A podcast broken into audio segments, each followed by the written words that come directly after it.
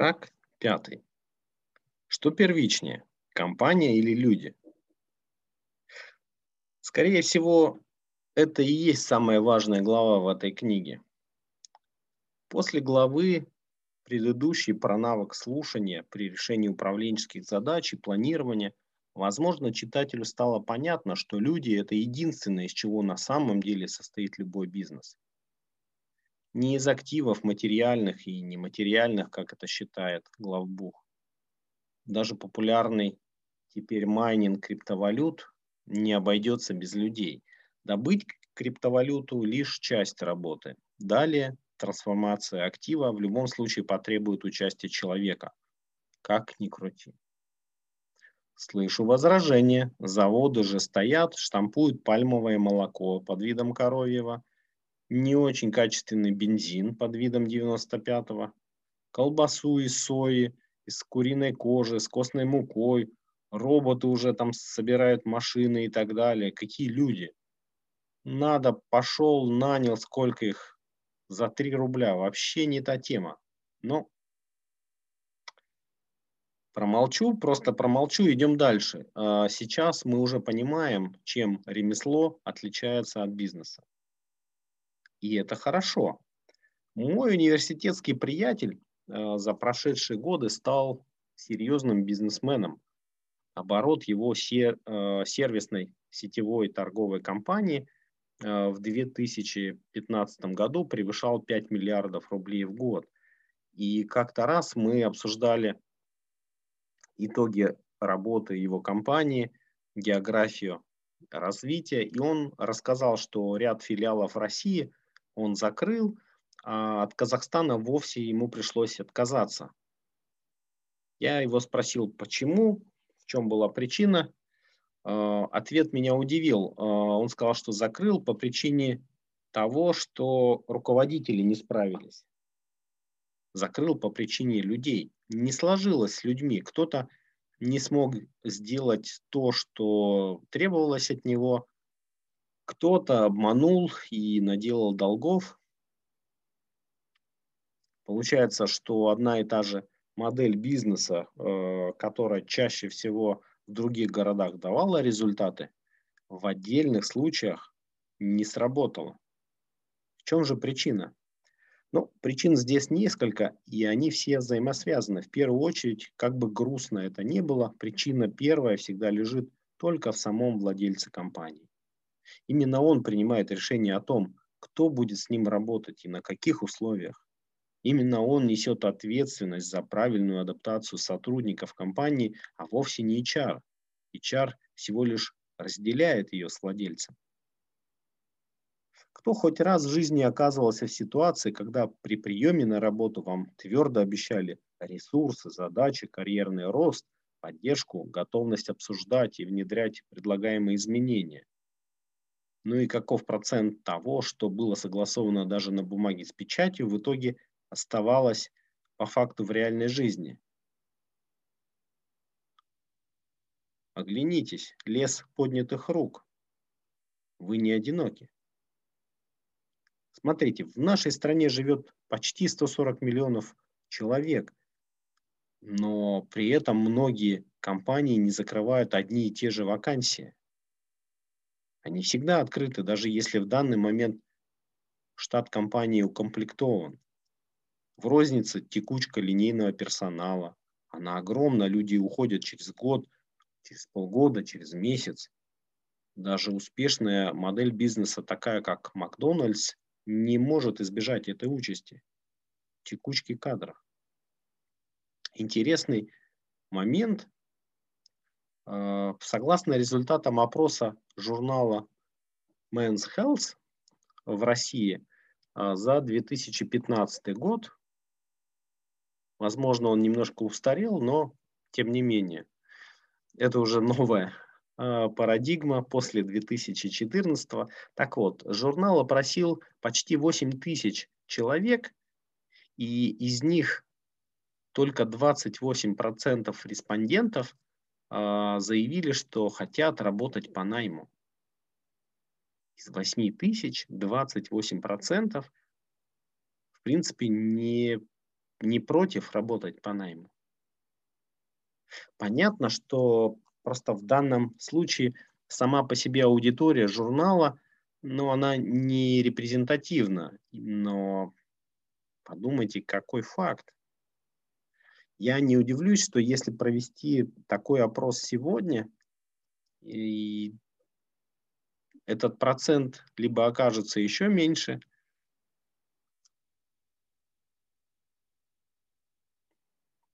либо мы получим картину близкую к тому, что мы увидели в 2015 году из такого опроса. Слушайте, а задумывались ли вы когда-нибудь о том, что поколение вот тех советских детей с пионерским опытом, а, с, э, с такой с подготовкой, послушания, трудолюбия, сегодня они уже стали бабушками и дедушками. А вот молодое первое непоротое поколение, непоротое по Герцену, если кто-то помнит, так вот, молодое непоротое поколение России, оно почти поголовно не хочет работать по найму, изредка соблазняясь лишь на непыльную работу, действительно с хорошими возможностями. И если лет 10 назад, 20 назад, вспомните, может быть, кто-то помнит 90-е э, годы, к вам приходили хорошие специалисты с адекватными ожиданиями, сегодня такого практически невозможно встретить. Тот волшебный ручеек из безграничного людского ресурса, он иссякает, а где-то он и вообще иссяк. А что будет с вашей компанией через 10 лет, через 20? Вам не страшно? Вот на вашем месте я не был бы столь оптимистичен. И есть еще одна история, которую я прекрасно знаю. Мой хороший знакомый много лет проработал в одной серьезной, э, тоже сетевой региональной компании. Он хороший профессионал, открытый, честный, энергичный человек с идеями, с головой, руками. Много лет он решал задачи компании, всегда достигал результат. И в итоге в компании он стал человеком номер два. Человеком номер один в этой компании был генеральный директор, в прошлом ее основатель, а в тот момент один из ее акционеров. То есть компания изменила структуру собственности для решения своих долгосрочных задач. Так вот, э, заветным желанием моего знакомого всегда было предложение о партнерстве, о вхождении в состав акционеров этой компании за те заслуги, э, которые, ну, по его мнению, были очевидны для всех управленцев, ну и, конечно, для акционеров. Так вот, оно все время не сбывалось, хотя такие примеры и тогда были известны, когда ряд управленцев э, спокойно мог становиться совладельцами так называемые опционы. Конечно, условия партнерства могли обсуждаться, и человек хотел лишь понимать, что его усилия не напрасны, и вот существует некий путь, э, когда его усилия приведут его к желанной цели, и дальше он продолжит выполнять уже в новой роли не только эти задачи, а может быть и гораздо больше. Он был готов принять риски доходности бизнеса на себя. Однако прошло почти 4 года переговоров, ожиданий. Ничего это не дало. Ему сказали, что незаменимых людей нет. Что в результате? В результате мой знакомый поискал варианты, нашел партнеров и потихоньку стал самостоятельно выходить из сложной финансовой ситуации, из кредитов, расплачивался за квартиру, растил детей. Вот. Что происходило в этот момент с компанией? Первоначальная компания за годы борьбы уже в отсутствие э, моего знакомого начала сдавать свои позиции. Она распродавала активы, сокращала людей. Мы, конечно, не знаем объективности всех обстоятельств этой истории, но давайте возьмем из нее главное. Главное, если у человека есть цель и желание стать совладельцем и предпринимателем, нести ответственность за свою жизнь, то эту энергию можно либо использовать во благо бизнеса, либо отказаться от нее.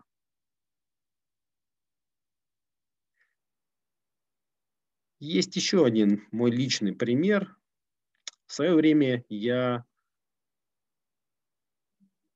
принимал участие в создании и развитии известной а, западной торговой сети а, в России. Это компания Касторама. Об этом я уже много рассказывал. Так вот, мое наблюдение касается э, причин неудачи э, такой огромной и обеспеченной всеми ресурсами э, компании с западным менеджментом на примере российского кейса.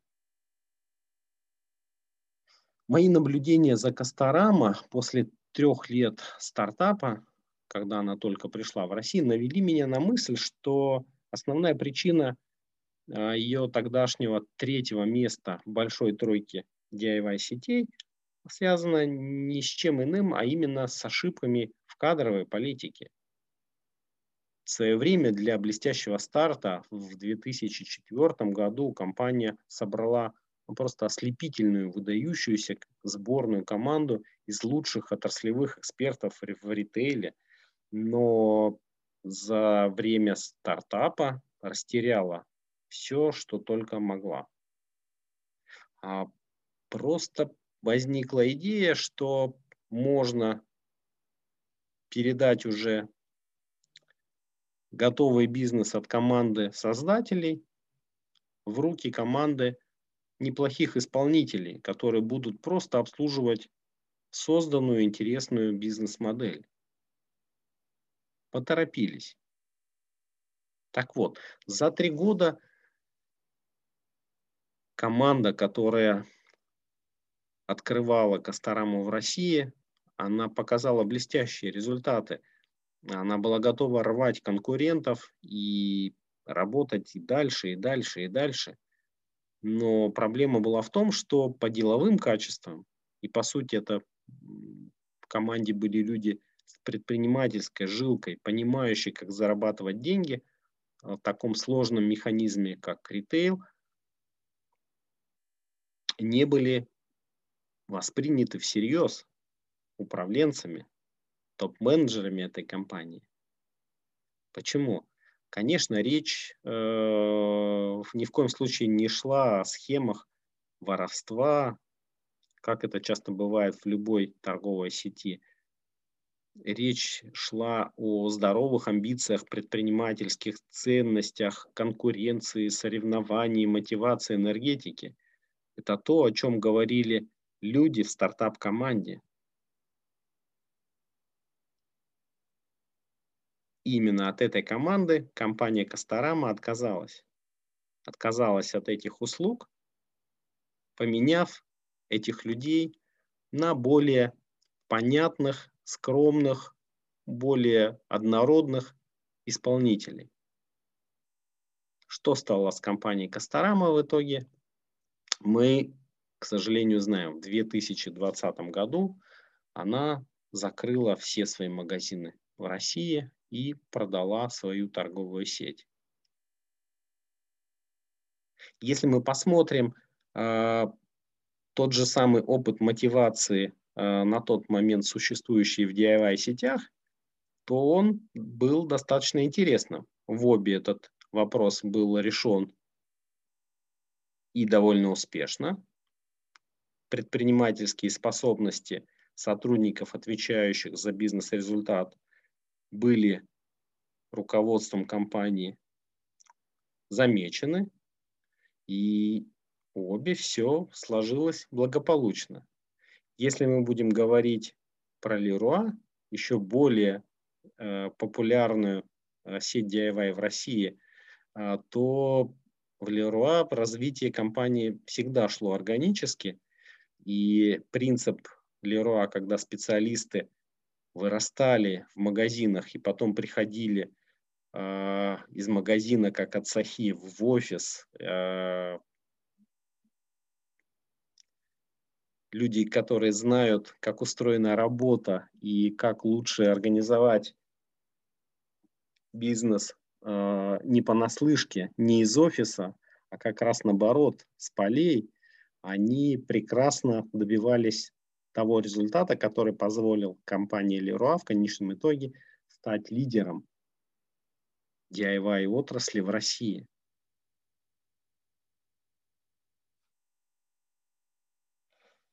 Подумайте об этом. Если первой причиной проблем с персоналом мы уже называли владельца компании, то этот список сейчас, конечно, нужно продолжить. Этот список не состоит не из одного пункта, есть вторая причина. Как это ни странно, а, это сами сотрудники. Знаете, вот приведу пример, когда маркетинговые эксперты говорят, что если вы проводите опросы, то не рассчитывайте на то, что люди, ответив на ваши вопросы в анкете, а, будут действовать ровно так же, как они до этого отвечали. Ну, аналогичная ситуация и здесь. А, сотрудники будут всегда говорить одно, но в той или иной ситуации, которая будет давать им возможность реализовать свои же намерения, они будут вести себя немножко иначе. Действительно, человеческий ресурс все больше напоминает воду. Он, э, вода протекает сквозь компании, решает свои задачи, развивает свои качества. Но оставаться в компании надолго этому ресурсу неинтересно. Не всегда наш ресурс бывает готов принимать на себя ответственность. При этом мы пока даже не затрагиваем такую важную сторону этого ресурса, как профессиональная компетентность. Ну, приведу тоже один из примеров, когда один мой клиент попросил помочь ему э, в решении кадрового вопроса, так как он э, осознал, что в подборе сотрудников ему больше требуется дополнительная внешняя оценка опытного управленца.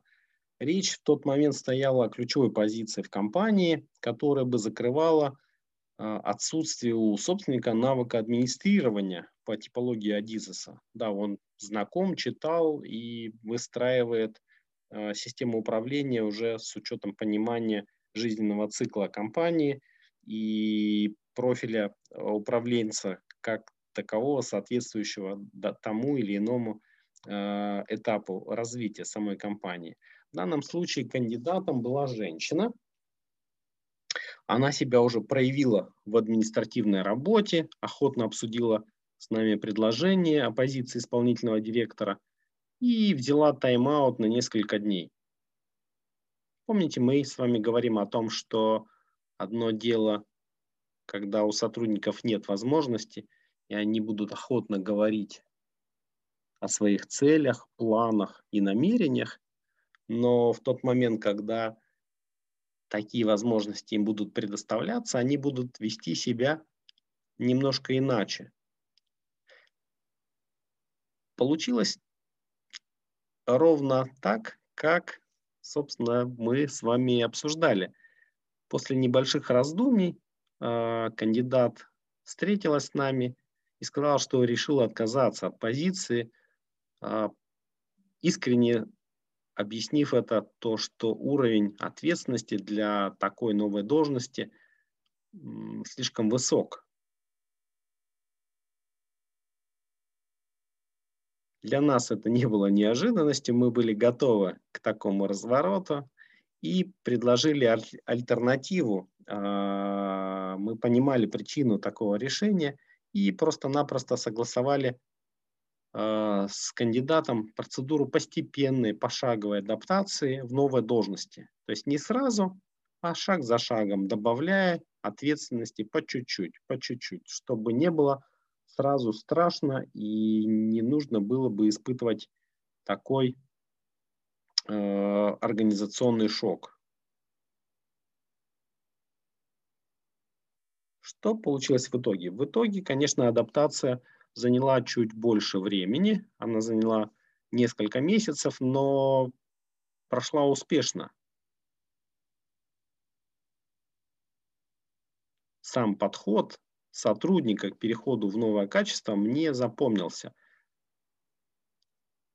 Человек изначально претендующий на одни цели и возможности, и цели, которые э, человек декларирует для самореализации, по факту могут быть не всегда подтверждены его реальными действиями.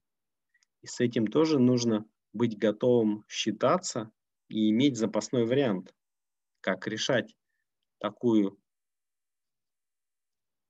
пикантную ситуацию, когда вы предложили, а сотрудник готов отказаться. Вот один из хороших примеров вести переговоры по пути пошаговой постепенной адаптации.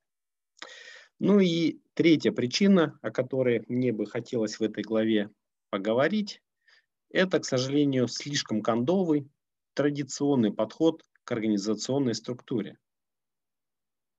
Разговоры о необходимости изменять принципы строения организации, мечты владельцев о бирюзовых компаниях – это, конечно, не просто шумиха или инфобизнес, это и новая реальность, и новая потребность.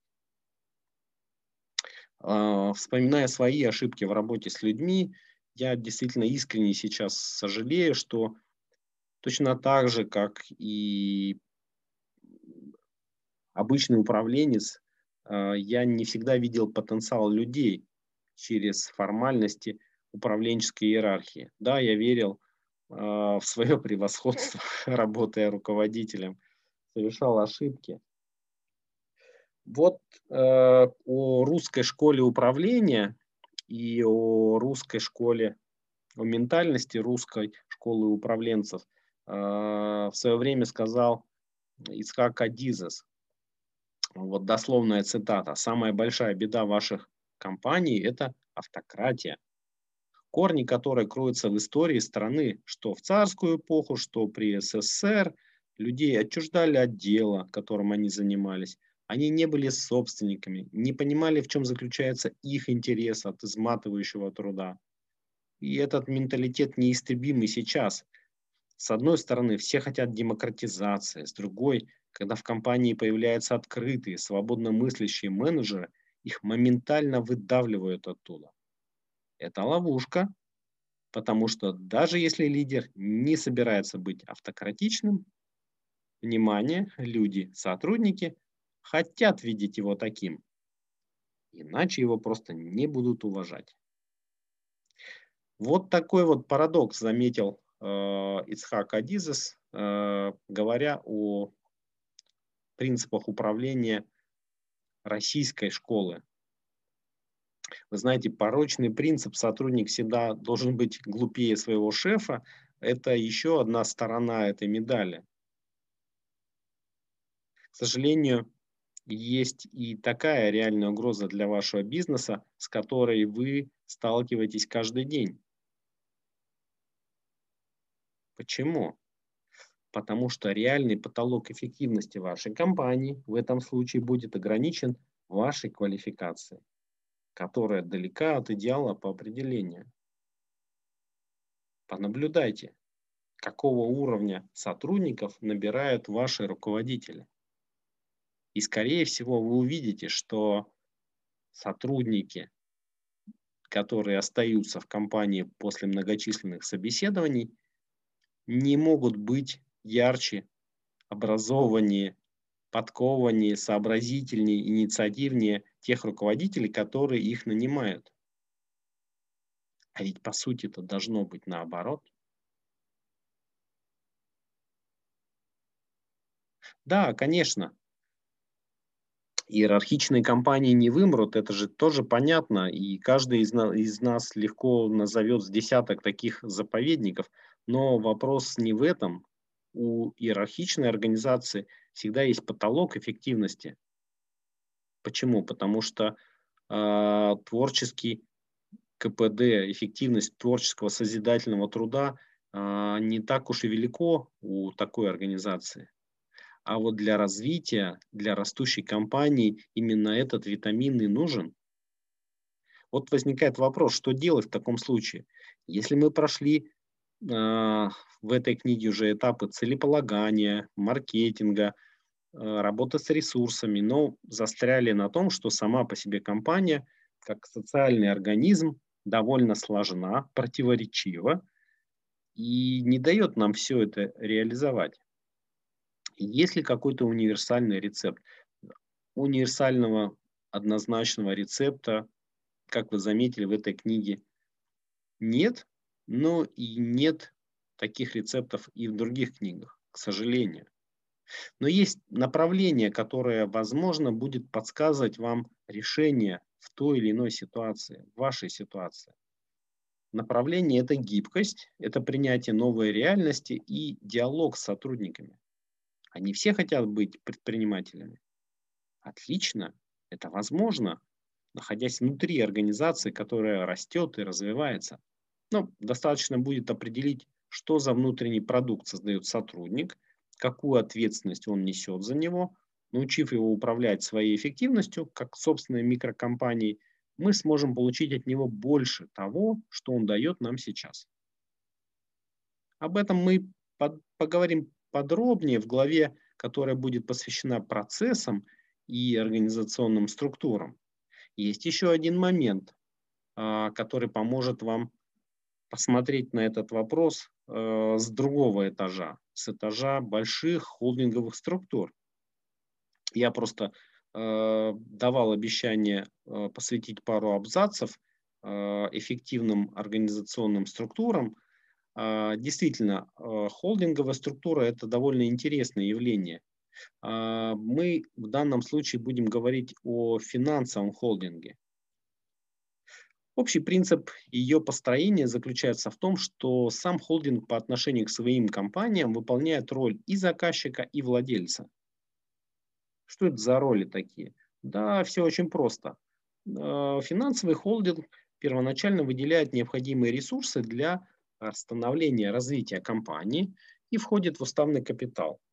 С другой стороны, он ставит задачи перед менеджментом компании относительно финансовых показателей ее деятельности. Холдинг внимательно обсуждает и принимает участие в разработке стратегии развития компании. Однако холдинг никогда не занимается оперативным управлением компанией, нанимая для этого топ-менеджера, который обеспечивает заданный и согласованный результат. В этом плане холдинг выступает в роли заказчика с одной стороны, с другой стороны он выполняет роль владельца компании, который занимается только вопросами стратегии развития своего актива и ни при каких обстоятельствах не будет заниматься оперативным или тактическим управлением.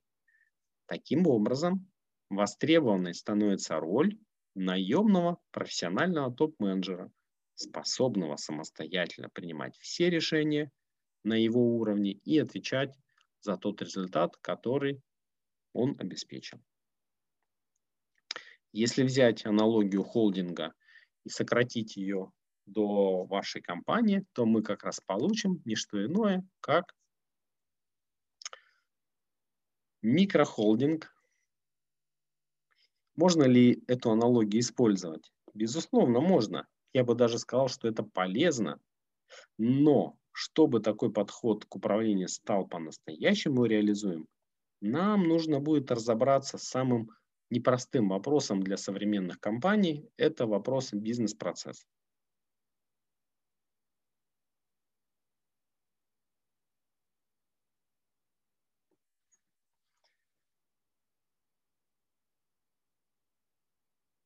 Пару слов сейчас я скажу об идее бирюзовой организации как альтернативной мысли и альтернативной схеме развития и построения компаний, а, которая будоражила умы управленцев еще буквально 3-5 лет назад.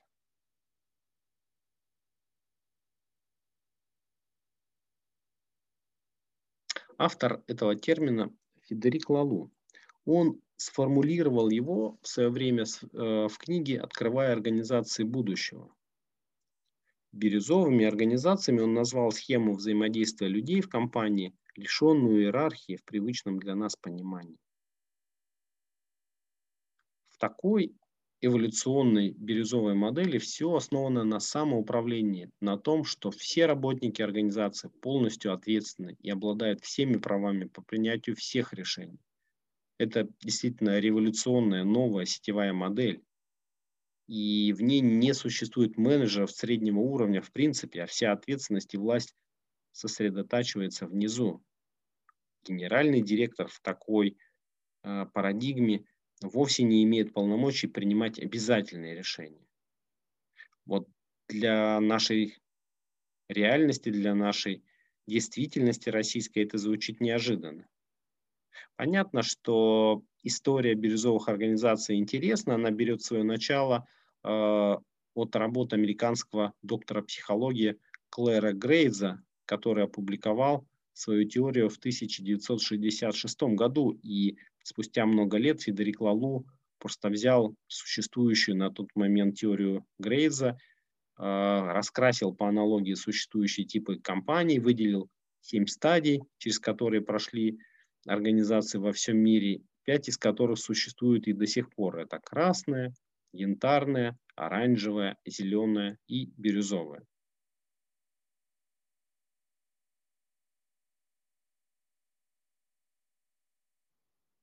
Нужно ли вашей компании идти по этому пути, становиться из красной, янтарной, из янтарной оранжевой, из оранжевой зеленой, а уже и зеленый становится бирюзовой, вопрос непростой. На эту тему есть много аргументов за, есть много аргументов против. Но если вы хотите создавать развивающуюся компанию, вам так или иначе приходится принимать решение о том, каким образом вы будете включать потенциал ваших сотрудников и направлять его как раз в сторону развития компании. И без тех теорий, которые описывают социальную психологию, и без практики, и без решений на, это, на эту тему, свою задачу вы решить, наверное, не сможете. По итогам наших рассуждений, конечно, в финале этой главы хочу сделать небольшую еще одну ремарку относительно термина система продаж, и мы уже дошли до середины книги почти, но, собственно, про продажи пока не так много и говорили, и у меня вопрос, как вы думаете, в чем тут дело? Ответ, конечно, прост. Э, в этой книге нет описания создания отделов продаж. И в этом нет никакой ошибки. Продажи – это лишь результат работы всей компании по всем важным направлениям. Это вишенка на торте, где торт и есть вся компания. Параметры всего кулинарного изделия определяют не продажи, параметры этого кулинарного изделия определяет тот, кто его изготавливает. Поэтому, если мы создаем правильный, вкусный, красивый торт, то вишенка на нем будет прекрасна. И этой вишенкой будет отдел продаж. Было бы более логично и правильно назвать книгу не инструкция по созданию систем продаж, а, к примеру, основа архитектуры растущих компаний, бла-бла-бла. Почему же эта книга называется именно так сегодня? Но причина здесь в вас, уважаемые мои читатели. Количество людей, понимающих, что такое архитектура растущей компании, но невысоко. Я бы даже сказал, крайне мало. А людей же которые интересуются ростом продаж, их в тысячи раз больше. Хотя, как мы говорили, продажи – это всегда следствие архитектуры самой компании и никак иначе. В итоге вы получаете ответы на многие вопросы, связанные с продажами, занимаясь изучением правильная архитектура компании. Это и маркетинг, и организационное планирование, и стратегическое планирование. Ну, надеюсь, что данное откровение вас не сильно огорчило, вы продолжаете слушать мою книгу, а, тем более, что впереди еще много структурировано, и я надеюсь, что полезной для системного взгляда информации. Традиционно по итогам главы я даю вам несколько заданий. По итогам этой главы будет три задания. Вот перейдем к первому.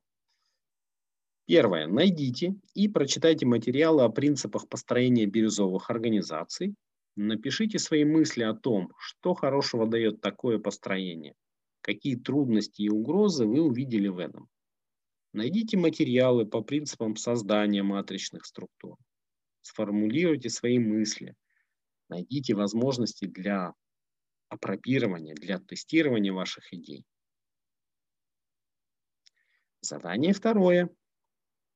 Опишите круг ваших ключевых сотрудников и дайте им прочесть эти материалы, обсудите с ними те мысли и идеи, которые всем вам покажутся интересными и возможными для экспериментов.